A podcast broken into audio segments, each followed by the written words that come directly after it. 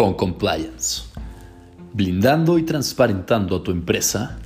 presenta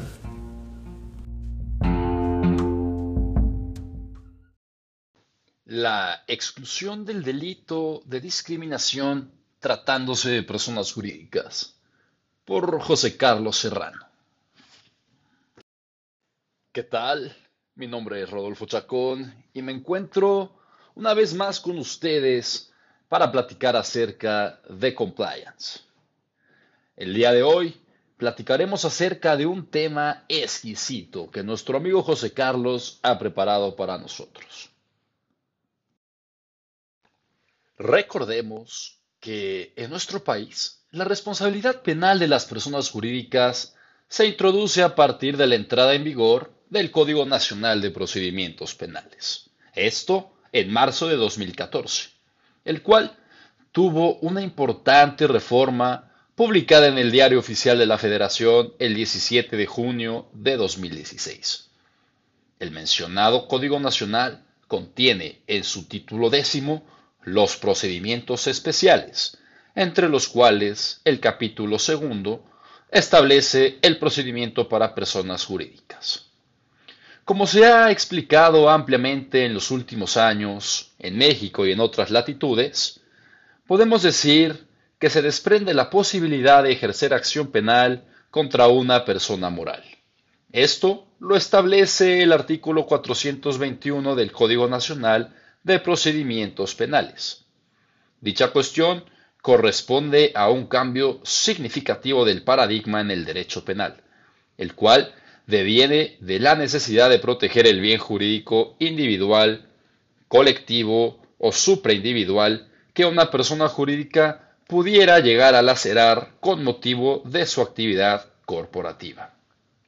Ante el propio reconocimiento objetivo de las actividades empresariales, que las empresas pueden desplegar,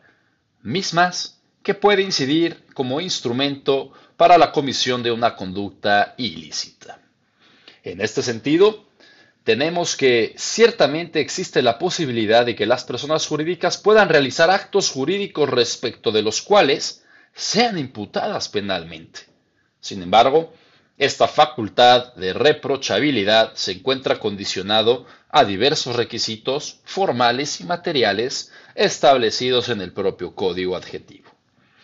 Una de las salvedades que, para el presente análisis, habrá de resaltar es que para proceder penalmente en contra de una persona jurídica, el último párrafo del artículo 421 del Código menciona y condiciona a un listado de delitos locales y federales establecidos en los respectivos códigos sustantivos. De ahí que, para darnos un panorama concreto de los casos en los cuales se podrá imputar penalmente a una empresa, habremos de advertir si el hecho que la ley señala como delito en el cual está involucrada la persona jurídica se encuentra señalado en el artículo 11 bis del Código Penal Federal o en el apartado correspondiente a responsabilidad penal de empresas del Código Penal de cada entidad federativa. Por ejemplo, en el estado de Quintana Roo se hace referencia en el artículo 18 nonies del Código Penal para ese estado. En este orden de ideas, es pertinente mencionar que el artículo 14 constitucional establece el principio de legalidad en materia penal, como una garantía en favor del gobernado contra la potestad punitiva del Estado mexicano, lo que correlativamente constituye un límite formal para ese jus puniendi. En este sentido, en la actualidad, no puede imputarse penalmente a una persona moral si el delito de que se trate no está establecido en la ley y que sea expresamente aplicable a la persona jurídica. Ahora bien, en el presente caso he dado como referencia la excepción del delito de discriminación en contra de personas jurídicas, ello atendiendo a que no se encuentra contemplado en el catálogo de delitos que señala el artículo 11 bis del Código Penal Federal, ni tampoco el 18 nonies del Código Penal para el Estado de Quintana Roo que mencionamos anteriormente. Artículos que, como podemos ver, contienen los listados de los tipos penales que, de forma exclusiva, permiten el inicio del procedimiento penal contra las empresas, tanto en el foro federal como en el estatal, respectivamente. La exclusión del delito de discriminación para personas jurídicas no es poca cosa. A pesar de las facultades importantes que desarrolla el Código Nacional para prevenir la discriminación, así como la misma Comisión Nacional de Derechos Humanos y sus homólogos en entidades federativas, se puede advertir la falta de este delito en los catálogos que hemos indicado y en los cuales se permitiría imputar penalmente a una persona jurídica que se vea implicado en prácticas discriminatorias.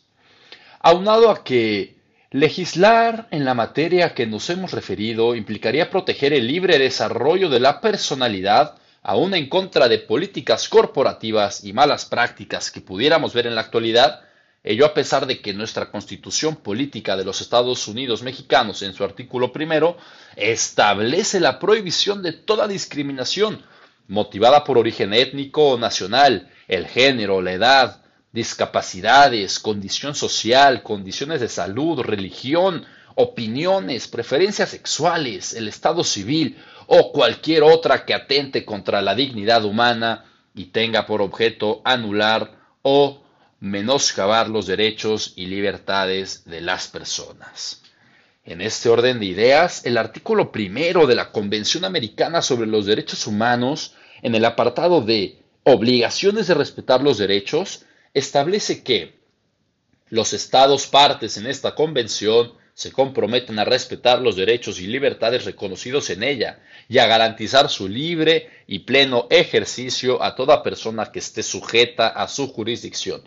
sin discriminación alguna por motivos de raza, color, sexo, idioma, religión, opiniones políticas o de cualquier otro índole, origen nacional o social, posición económica, nacimiento o cualquier otra condición social. Artículo 24. Igualdad ante la ley. Todas las personas son iguales ante la ley. En consecuencia, tienen derecho sin discriminación a igual protección de la ley. Por su parte, también el Pacto Internacional de Derechos Económicos, Sociales y Culturales, en su artículo segundo, dispone que los Estados partes en el presente pacto se comprometen a garantizar el ejercicio de los derechos que en él se enuncian sin discriminación alguna por motivo de raza, color, sexo, idioma, religión, opinión política o de otro índole, origen nacional o social, posición económica, nacimiento o de cualquier otra condición social. Es el caso que en México, solo en el rubro laboral, los casos más comunes de discriminación son la edad, la apariencia física, la imagen personal, el género, la orientación sexual, la condición socioeconómica, cultural, casos de discapacidad y el embarazo.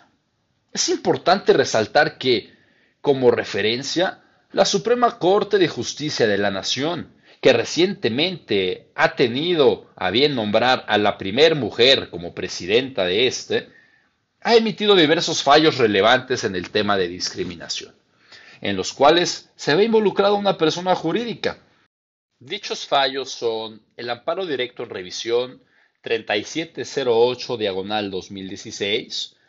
el amparo directo en revisión 138 2012, y la contradicción de tesis 422-2016. Por todo lo anterior, consideramos importante que el Poder Legislativo Federal, así como el de los estados, tome en consideración que, en aras de seguir contribuyendo a la cultura de la legalidad de nuestro país, se incluye el delito de discriminación para las personas jurídicas. Ello se expone no con una escueta intención de castigar a las empresas, sino tomando en consideración que el derecho penal, como última ratio, previene conductas y protege bienes jurídicos esenciales para la sociedad. Siendo el caso que la discriminación, en cualquiera de sus modalidades, atenta contra el libre desarrollo de la personalidad y debe ser protegido en contra de personas jurídicas, ya sea por las mismas políticas internas adoptadas por una determinada empresa o por la conducta de alguno de los empleados de la misma que éste lleve a cabo, misma que debiera ser inhibida por un programa normativo interno que se adapte e instruya, es decir, por un gran programa de compliance que pueda ser instruido, compartido y que se capacite desde la alta dirección a todo el ente corporativo.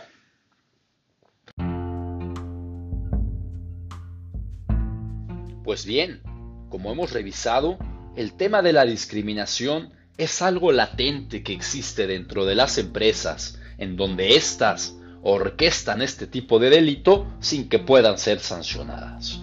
Sin embargo, más allá del tema de incorporar o no el delito de discriminación para las personas jurídicas, es importantísimo recordar que todo esto puede ser prevenido a través de un compliance eficaz y eficiente donde se respeten los derechos humanos y donde se promueva una cultura de cumplimiento normativo.